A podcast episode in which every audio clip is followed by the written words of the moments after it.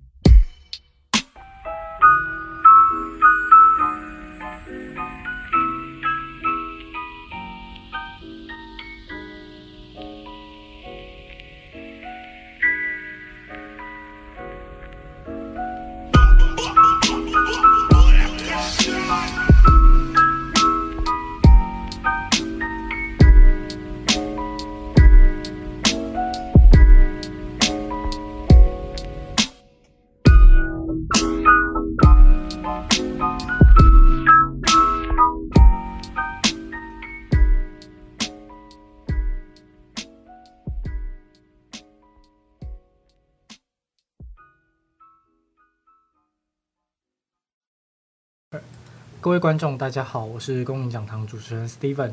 那本周要跟各位聊的主题是外省三代的悸动。那我们都知道，在一九四五年到一九四九年的这个过程中，国民政府迁台，带来一群文化上、认同上失根的人。在政党竞争上，外省族群成为某些党的投票机器。但是，这些人在台湾社会的各种格格不入，似乎成为当前台湾社会面临的问题。也是我们在诉求台湾本土意识时很难不面对的问题。今天我们邀请到的来宾正是一位外省三代。那从他跟家人的相处以及诸多事件的看法，带我们一窥这个我们熟悉但却不熟不认识的族群。那我们欢迎俊宏。各位听众朋友，大家好，大家好，我是中正大学四年级的杨俊宏。OK，好。那呃，我们第一个问题就是想要先问问看，就是关于俊宏祖父来台的故事。那呃，OK，我就我就我个人是觉得，在访谈的第一个问题就问这种比较私人的问题，我会觉得，对他确实在访谈的那种经验还有访谈的方式当中，它不是一个好的方式。但不得已要这么把它放在第一个问题，是因为今天一整个脉络其实是围绕在呃俊宏祖父的故事嘛。那也因为这个主题叫时代下的重逢，我觉得呃，如果各位可以先知道俊宏祖父的故事，也许会更能够理解为什么今天这个主题是这么定的。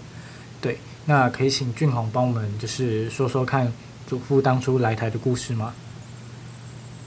当时那个时代背景就是国共内战嘛，那我们知道国共内战，当时候对于国民党政府而言是不太有利的。所以国民党那个时候就蛮积极的在民间征兵，做征兵这件事情。那以下是我爸跟我讲的，就是他说当时国民党就到我爷爷原本住的那个村子，然后到村子，然后呢，他就跟找村长，他就跟村长说：“你这个村子我要多少人？”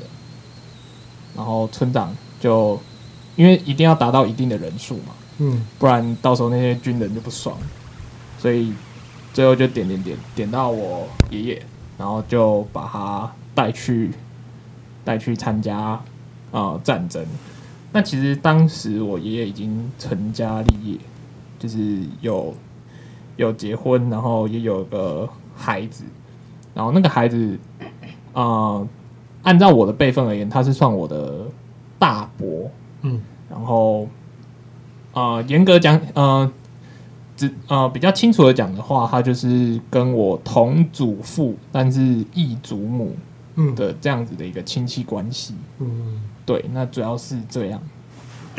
OK，所以呃，好，所以祖父其实他是说白了，他是被国民党的军队抓来台湾的。讲白一点，就是被抓走。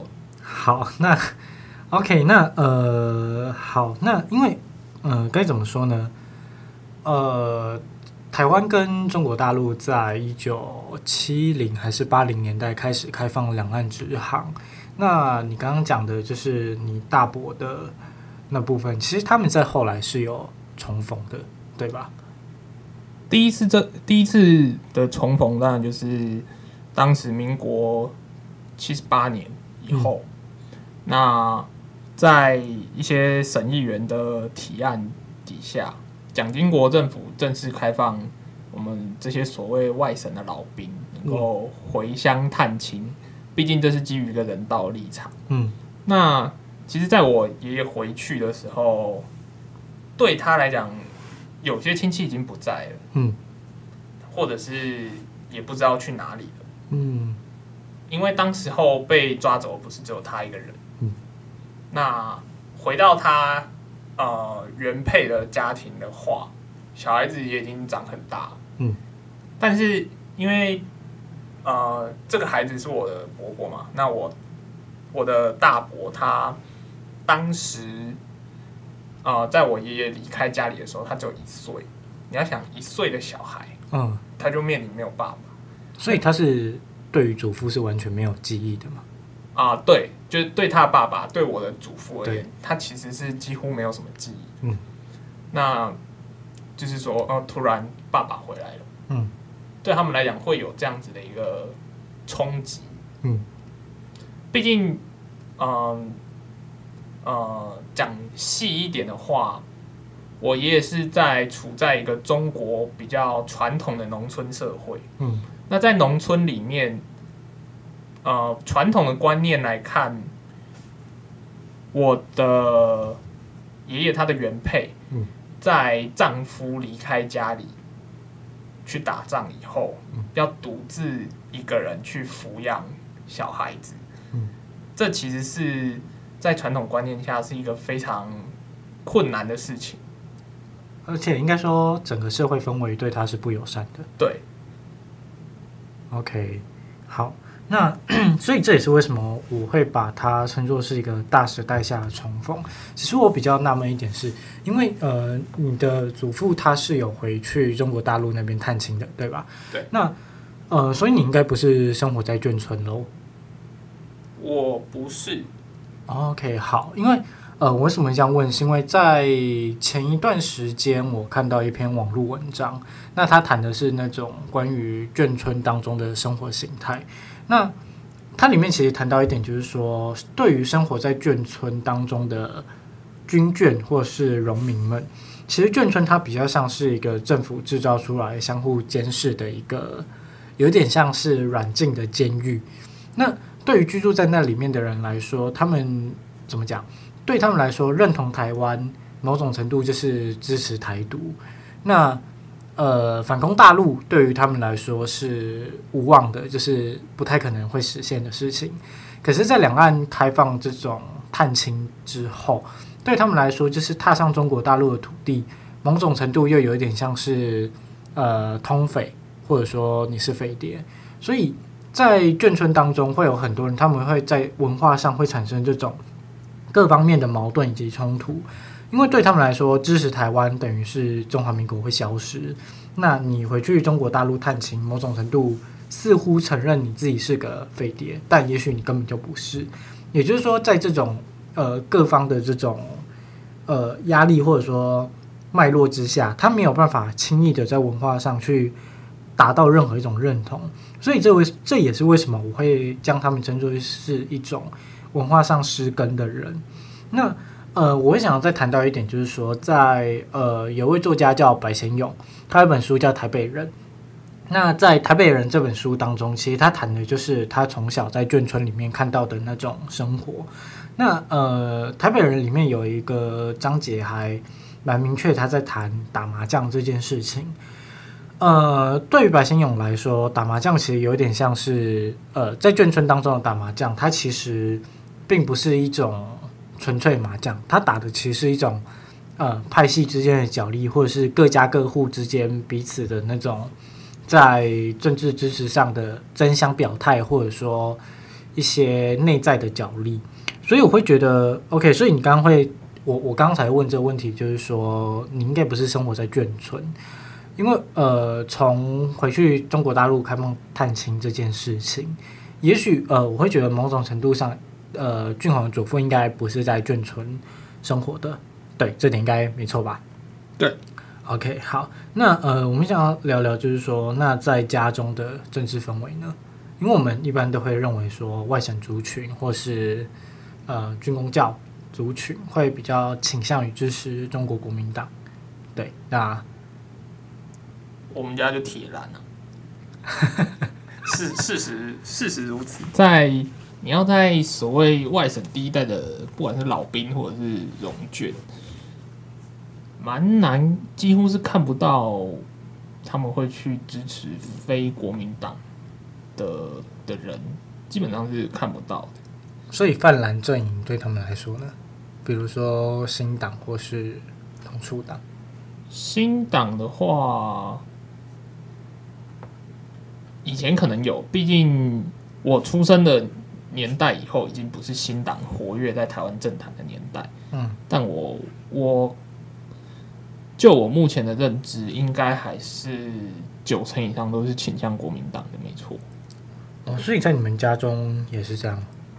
是啊，所以你们会很常因为政治事件，所以造成一些冲突，或者是基本上家里不会聊，因为家里其实是属于，如果在我祖父在场的场合，其实就是一个声音而已。哦，所以。对于你们其他人来说，是不会试图去挑战他，或是提出不同的。对，基本上家里不太会去挑战这个。嗯，所以 OK，所以祖父他算是外省一代，所以我们严格讲起来，他其实并没有所谓的台湾本体认同，就是说他在文化上，他认同的是他的呃故乡，这样讲对吗？嗯，我会觉得说。他对于台湾这块土地的情感会建立在他在这边建呃有成家，嗯，但是对于故乡的情感应该还是有，嗯，但可能会有嗯可能会有点疑惑说，那他有没有常回去啊之类的？这个问题其实是没有，他其实只回去过那一次而已。嗯，哦，所以在那之后他就都没有再回去过。我觉得主因可能是，啊、呃，应该是说人都不在了，回去要干嘛？回去只会更难过。哦，所以他在那边的原配还在吗？他去的时候应该是民国七十八、七十九年，可是我听说了，我听说是隔一两。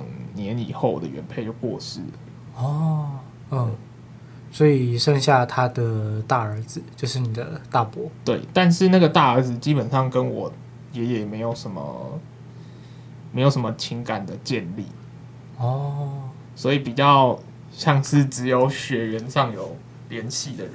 嗯，对。所以他之后有来台湾看过你爷爷吗？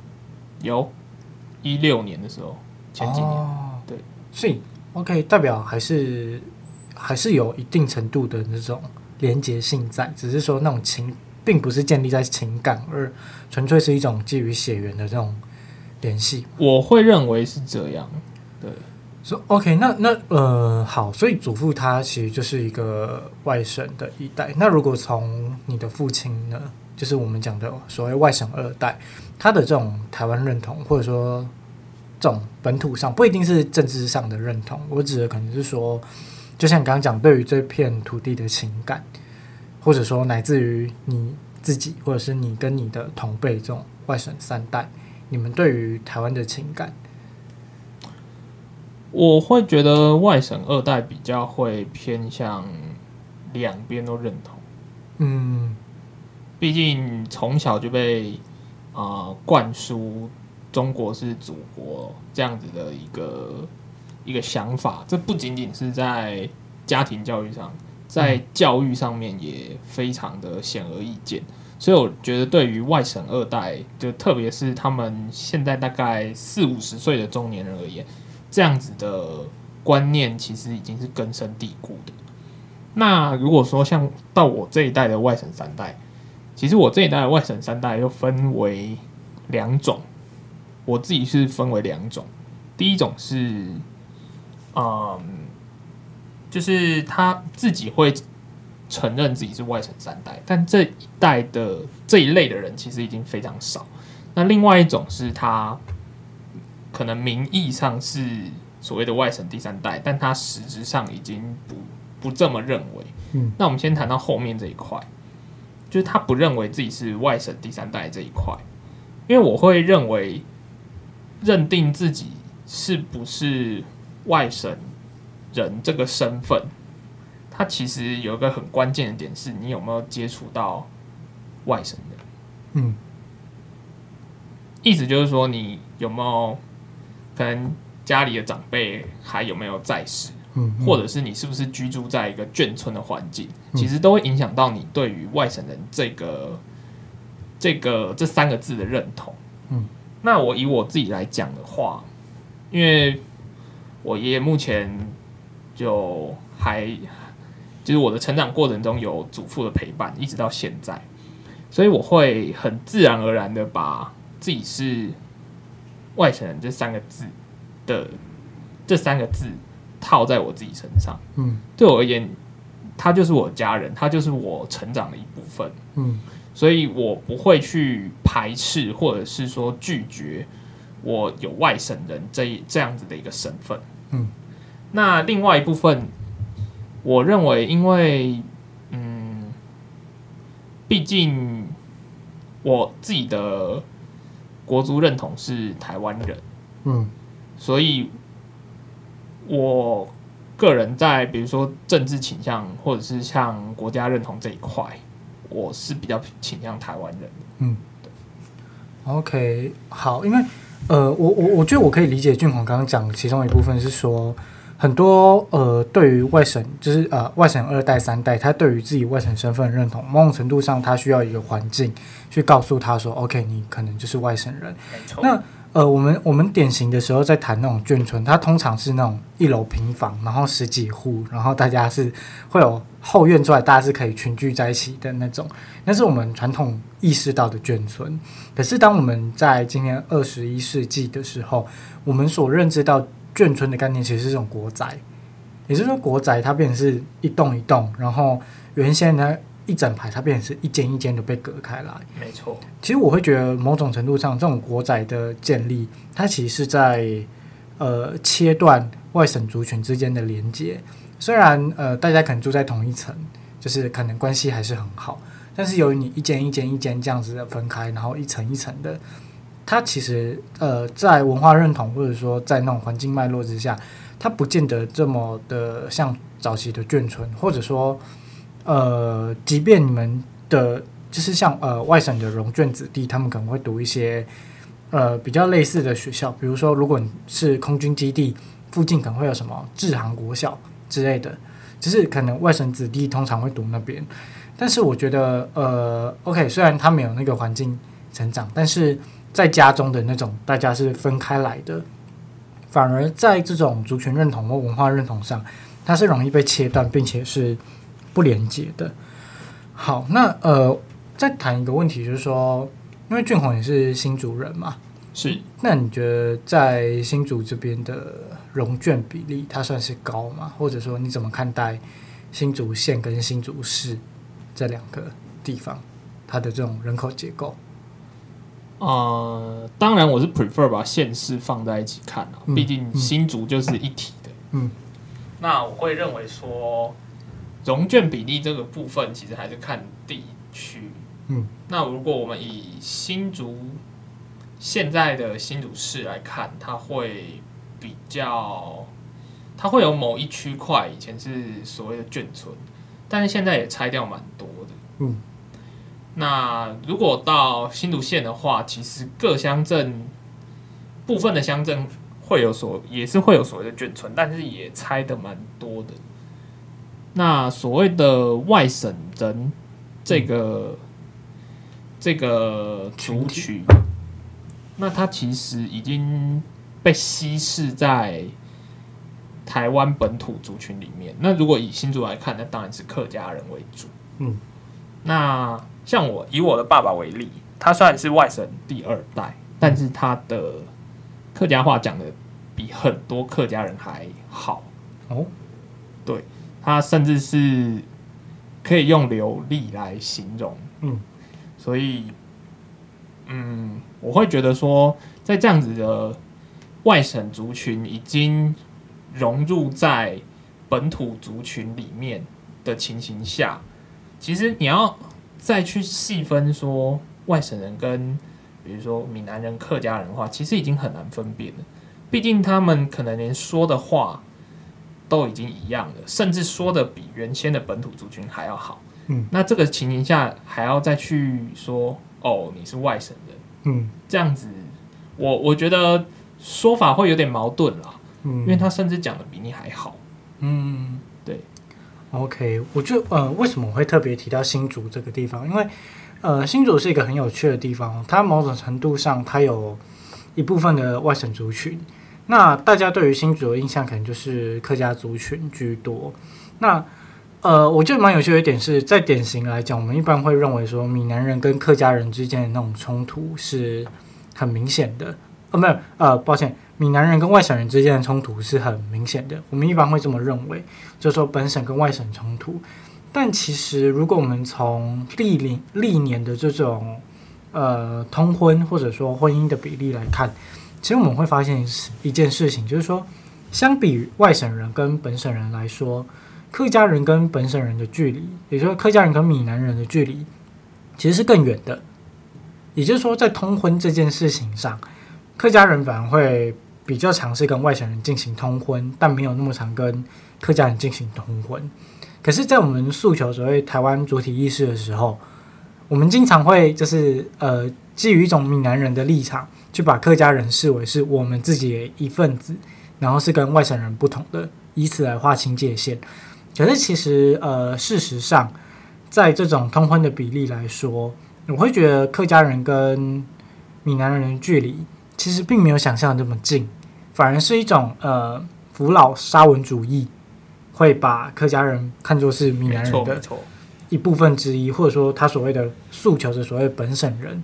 那对，那那他这整件事就非常的吊诡，就是说，呃，当我们在诉求这种台湾主体意识或所谓的沙文扶老沙文主义的时候，某种程度来说，其实是一种基于台湾社会对于客家族群的不友善。没错，它的表面上虽然是对于外省族群不友善，就是说，OK，我们都是本省，然后闽南跟客家，我们都是本省，我们跟外省不同。但是其实它在本质上，它是一种扶老沙文主义，在整个社会氛围之下，它对于客家人的不友善，会使得大家潜意识就认为，哦，客家人就应该是本省人。是，但是如果从呃，我们看最近一些网络上一些低俗的客家笑话，或者说，真的蛮低俗的。对，或者说对于整体社会对于客家人那种传统的不友善，我会觉得，呃，其实客家人跟闽南人之间的距离并没有特别的近。呃，讲一个有趣的例子，就是说，呃，在早期，呃，好也不能说多早，至少在我小的时候，我们呃我们在做那种身家，就是学校那种身家户口调查的时候，通常大家并不会很主动的去说你自己是客家人。对，就是呃，怎么讲？呃，很多的客家族群，他也会告诉自己的子女，就是说，在外面不要让人家知道你是客家人，但并没有一个主要原因。那呃，归咎来说，可能是这个社会对于，我觉得这是看地区啦。嗯、呃，你讲的应该是在台北市，那我会觉得，因为因为我有听过嘉义或云林的案例，也是这样。我会觉得那是因为客家人在这些地区已经稀释了。嗯，但我处在是台湾客家族群比例最高的地方。嗯、以新竹县为例的话，新竹县原生的客家人口有超过七成。嗯，甚至像主持人刚刚提到新浦，嗯、新埔应该有七十五趴，甚至八十趴以上，差不多。更夸张的可能是关西吧。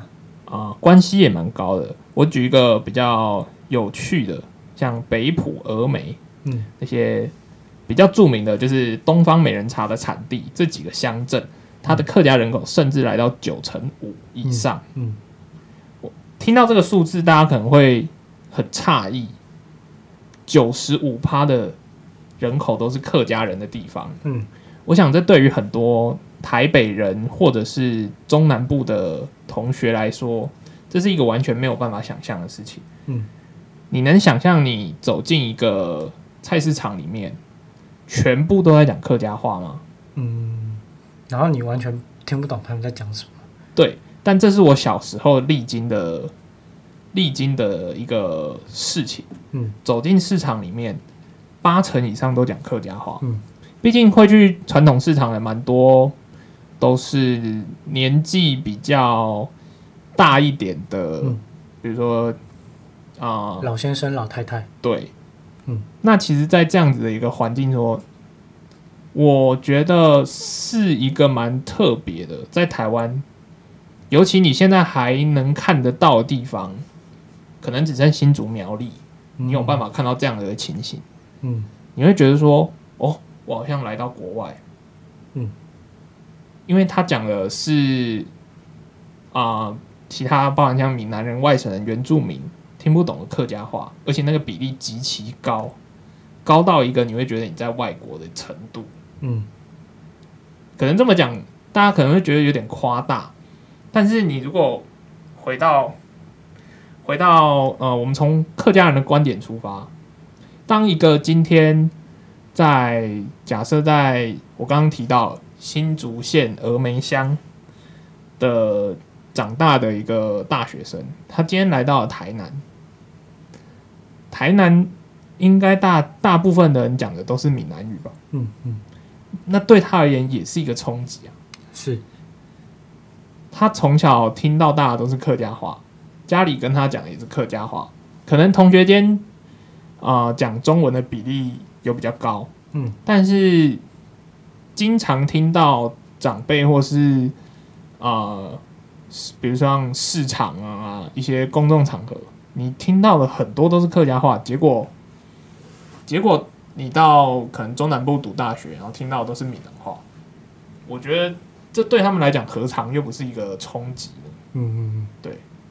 OK，好，那呃，我们上半场时间有限，那我们就先进一下中间音乐。音乐之后我们再继续探讨，就是相关的一些问题。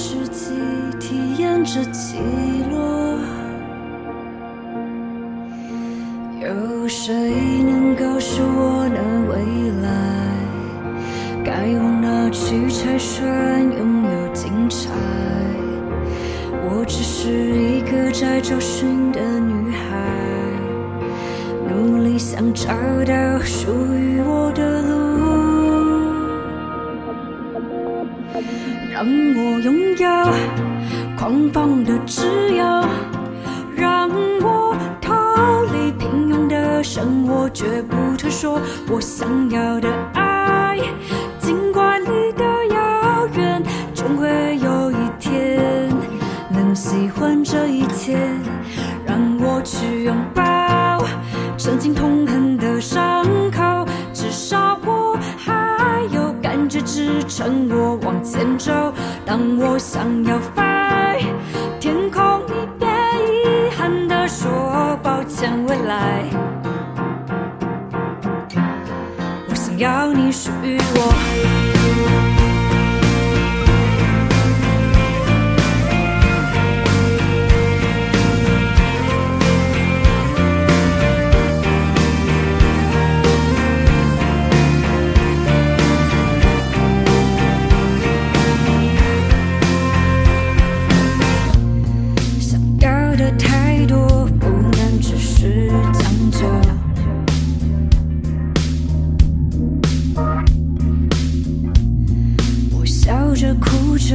等。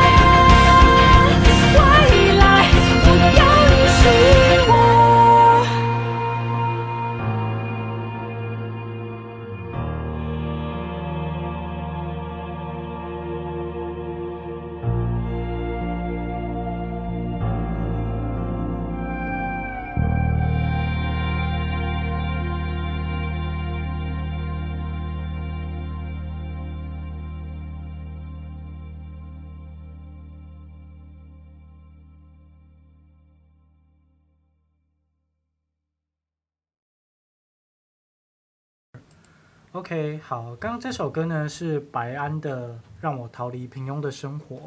对，那俊宏为什么会想要选这首歌？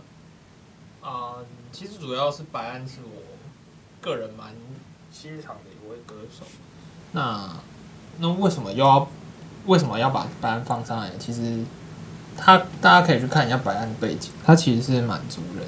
嗯，也就是说，在我们台湾目前对于族群的划分。嗯，白安也算是外省，嗯，所以我们从这里可以看到，说外省人其实已经稀释在台湾的社会当中，嗯，就我们不太能够很轻易的去分辨说，诶，他是外省人，他是闽南人，他是客家人，他是原住民，他是新住民，嗯，因为他其实已经融入在我们的生活中，所以可以看到说，外省这个当初被建构出来的。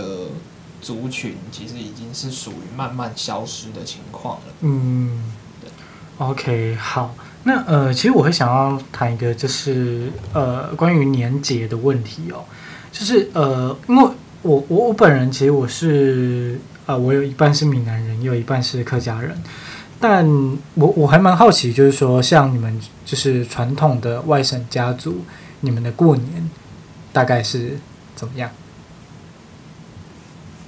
我会觉得啊，嗯，从我个人的成长经验来看，我会觉得外省人相比台湾本土的闽南人或客家人，更重视过年这件事情。嗯，那怎么说呢？我会发现外省人普遍，外省的家庭普遍会比较坚持要自己煮，嗯，这一件事情。嗯，那怎么煮呢？当然是煮自己的家乡菜。嗯，那这个家乡菜可能就会因为它来自中国不同的省份而有不同的变化。嗯，那以我们家来说，我们家啊、呃，我爷爷是来自于江苏省，嗯，大概是江南那一块。嗯，那那一块，它其实比较著名的菜，我就举最著名的菜，是所谓的狮子头。嗯，狮子头的发源地其实是中国的淮扬菜，就是江苏、浙江那一带的菜的特色。嗯，所以每一年过年的时候，那一道其实是我们家必备的年菜。嗯，那这个是家乡菜的部分。那另外一个部分我要提到是说。毕竟在台湾生活了那么久，一些客家菜也会，嗯，所以像我们看到，啊、呃，很像梅干扣肉这一类的这一类的菜肴，嗯、也会出现在团圆饭的桌上，嗯，所以可以看到说，外省人、外省家庭里面，家乡菜跟本土又是一个新的结合，嗯嗯，对，哦，所以你们的过年其实。好了，感觉比我们的有趣，因为我我我个人会觉得，我对过年的印象就是那一个要连续好几天都吃佛跳墙的日子，就是啊，呃、每天大家都买佛跳墙，对，就你每天想啊，初一佛跳墙，除啊除从除夕夜开始就佛跳墙，然后一路到初二到初三，每天就是 佛跳墙。OK，好，因为在我们家的话啦，啊、嗯呃，我爷爷一直到这近几年都还是坚持。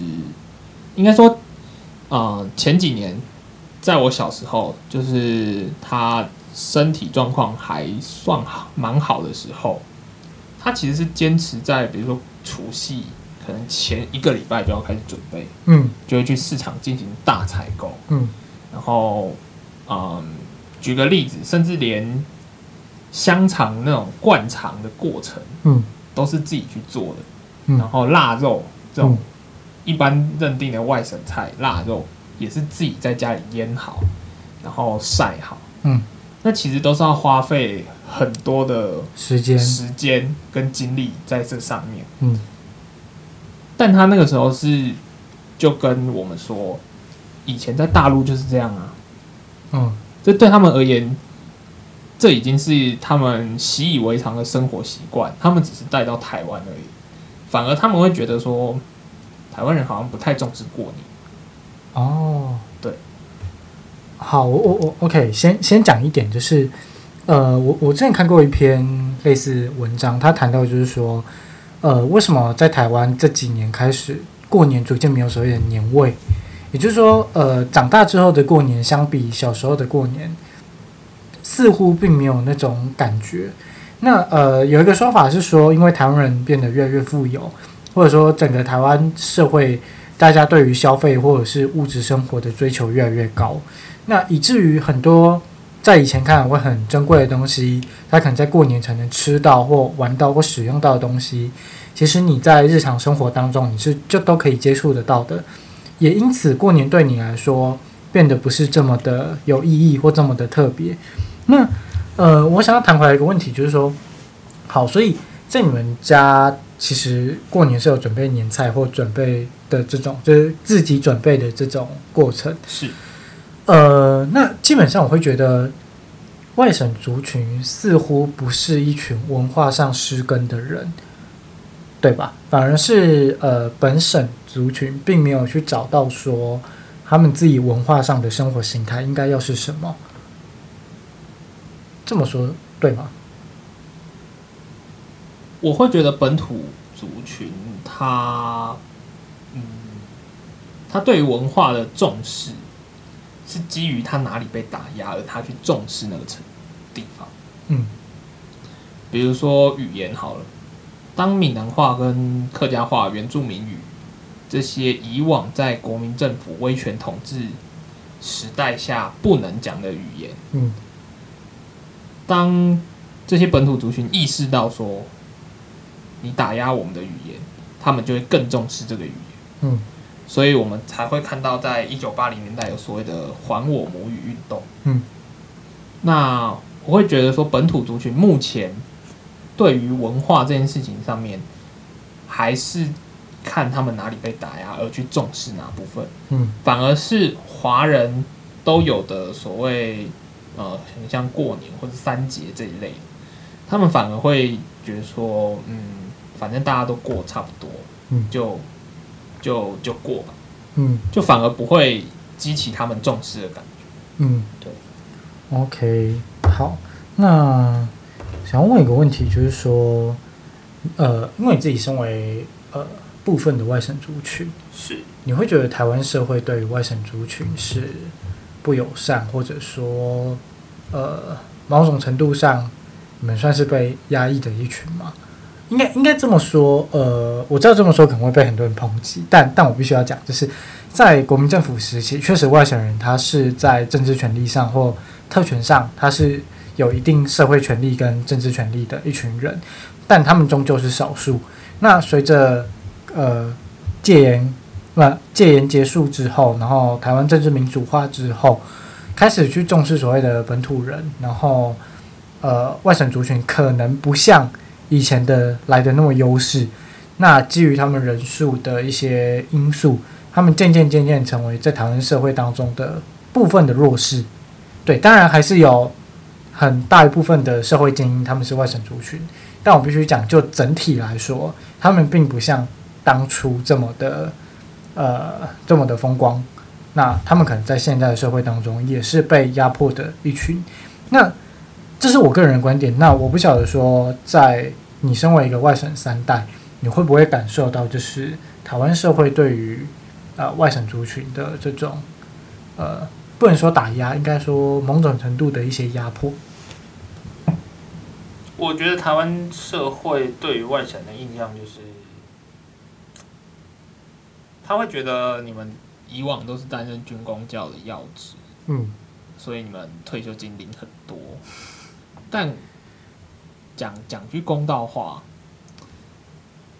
以这几年比较夯的年改的例子而言，嗯，其实领很少，我我的领很少是他可能月退俸大概两万上下，嗯，的这样子一个老兵，其实多如牛毛啊，嗯，像那种领十几万，那些是真的是极少数极少数的人，嗯，那个比例可能。连十分之一都不到，嗯，真正很多的都是那种一个月领蛮基本退休金的老兵，嗯，像我家其实也是处于这样的情况下，他一个月才领，我爷一个月领两万块，嗯，其实这个价钱对这个金额，对于服役二十年的老兵，嗯，我觉得是一个可以接受的金额，嗯。可以接受的一个退休金的金额，嗯，但是今天台湾社会蛮蛮主流的舆论还是会认为说外省人都是领很多退休金的肥猫啊什么的，嗯，我觉得这其实是不太不太公允的，嗯，因为像外省人很多，比如说老兵啊，他一个月只领两万块，嗯，呃，领这两万块能干嘛？嗯，老人家老了以后。如果没有人雇，这两万块也是全部拿去安养机构，嗯，或者是呃农民之家这一类的机构，那其实那两万块也没剩多少，嗯，所以我会觉得说，当然啦，我我们看到只是表面上那那些肥猫，嗯，但其实后面更多的人，他其实是啊、呃、在。台湾过着蛮平民的生活，嗯，去度过他的晚年。嗯，对。OK，好，就是对，大家都是庶民嘛，哦，反正现在对。OK，好，那呃，应该这么说，我会觉得好，呃，我觉得岔开话题讲一下年改的部分，我会觉得啦，呃，所谓的劳保或劳退，其实它不能跟军工教领的东西拿来做一个齐头式的比较。呃，这么说，呃，军工教人员他领的多没错，那因为他担任是国家的公职人员，那所以他有一定的薪资。那我觉得这是合理。那当然，他们的这种所谓的军工教的退俸，其实是来自于一种呃，他们那种提拨率。对，那当然今天不是要跟大家聊提拨率的问题，只是我要说的是，在军工教人员当中，他们确实他们的提拨率是比一些劳工的劳保，他的提拨率是来得更高的。而且军公教他有所谓强制提拨，那也就是说，在这种强制提拨之下，他自然在退休之后，他领的比呃劳保或者说农保来得多。我觉得某种程度，我觉得这是一件合理的事情。对，那当然，呃，社会会觉得不满或不合理，反而是就是呃，社会当中一些形象不是很好的将领，比如说退休之后跑去中国听人家演讲的那种。对，那我觉得那个当然是另外一个问题。我觉得那个当然是要有相关的配套措施去处理那方面的问题。那因为俊宏刚刚有提到，就是说像。你的祖父是退休老兵，那他一个月领的是两万块左右。那呃，你对于这种就是荣眷的这种目前的照护政策，你有什么一些想法，或者说你觉得应该怎么做会比较好？或者说你在祖父的案例或你周遭的外省的老年人他们的案例，对？嗯，我会觉得说，其实包含像我，我没有要抨击主持人，嗯，而是说，像主持人一开始提到说，他对于外省人的想象是建立在建眷村这件事情方面。但眷村大家都会觉得说，哦，外省人就是住在眷村的那一群人，嗯。但其实我今天要提到的是，眷村的人其实也是。大家只是看到就是那一部分，嗯，但其实有很多很多的外省人，他是散居在台湾的社会里面，嗯，那这些外省人他到了年老以后，他是不是会被政府重视？我以我们家的例子而言，其实不会，嗯，虽然我们行政院有一个叫做退辅会、退休什么军官兵辅导委员会之类的，嗯嗯嗯他主旨就是要照顾这些退休的老兵，嗯，甚至这个退辅会的 logo，它是写一个荣，嗯，代表荣民，嗯，那代表是说政府这个机构其实是这个组织，其实为了照顾这些荣民、这些老兵的。但我觉得退辅会目前的功能只是过节的时候发一张贺卡给你，嗯，然后啊、呃、做一些。没有人看的月刊寄给你，就这样，嗯，没了，嗯，然后每个月发退休俸给你。那其实我会觉得说，因为我我爷爷是在台湾有成家立业的外省人，嗯，所以他还有家人顾，嗯。那今天如果他是一个独居孤老终身的外省人呢，嗯，那是不是他就没有人照顾？那今天这可能又牵扯到独居老人的问题，嗯，但是。在台湾的外省人，他比独居老人更更问题更严重的点是，他没有家人，嗯，他在这边完全没有家人，他哪一天发生什么事，没有人，没有人会知道，嗯。可是，呃，应该这么说，就是政府现在不是有在推一个所谓的那种居家照顾的长照吗？是，对。那你觉得这在对于这种状况的帮助和改善？居家照顾的长照，嗯，你说的居家型的话，呃，长照这点我分成两块，一个是居家型，一个是啊、呃，我们想现在政府在推长照二点零，像包括共餐这件事情，嗯嗯，就是这种社区型的。嗯，我先从居家型的来讲，如果一个基层的老兵，他一个月才领大概两万块，嗯，他扣掉他基本的。开销，然后还要去请一个长照员，这个钱我觉得是不够的。嗯，所以在长在居家居家型这一块，我认为很难做到。嗯，虽然虽然说退辅会其实它对于农民有一些啊、呃、老年照护不同的补助，嗯，但是这一方面在现实施行的过程中，这些农民普遍是不知道的。嗯，应该说几乎不知道有这些东西。嗯，所以他也不知道怎么去弄补助，也没有人告诉他怎么弄，他自己也不会弄。嗯嗯，他不会弄的情况下，他怎么样去获得这些资源呢？哦，所以在现实施行的情况下，居家型我觉得不可行。嗯，第二个讲到的是社区型，社区型的话，嗯，如果你是住居住在眷村的啊、呃、外省老兵，可能还好一点。嗯，毕竟大家还是以外省人为主。嗯，但你如果是散居的外省人呢，就是你不是住在眷村的外省人呢？嗯，以我爷爷为例，今天如果我爷爷要去所谓的社区共餐据点，那会出现很大的问题。里面都是讲客家话，他哪里听得懂？哦，他不会讲客家话，人家也不会找他聊天。嗯，所以外省人在现今融入台湾社会的情况下，当他人数越来越少，处于慢慢处越来越弱势的情况下，他是容易被孤立的。嗯，其中很重要一个点是，他跟同龄的老人家没有办法沟通。嗯。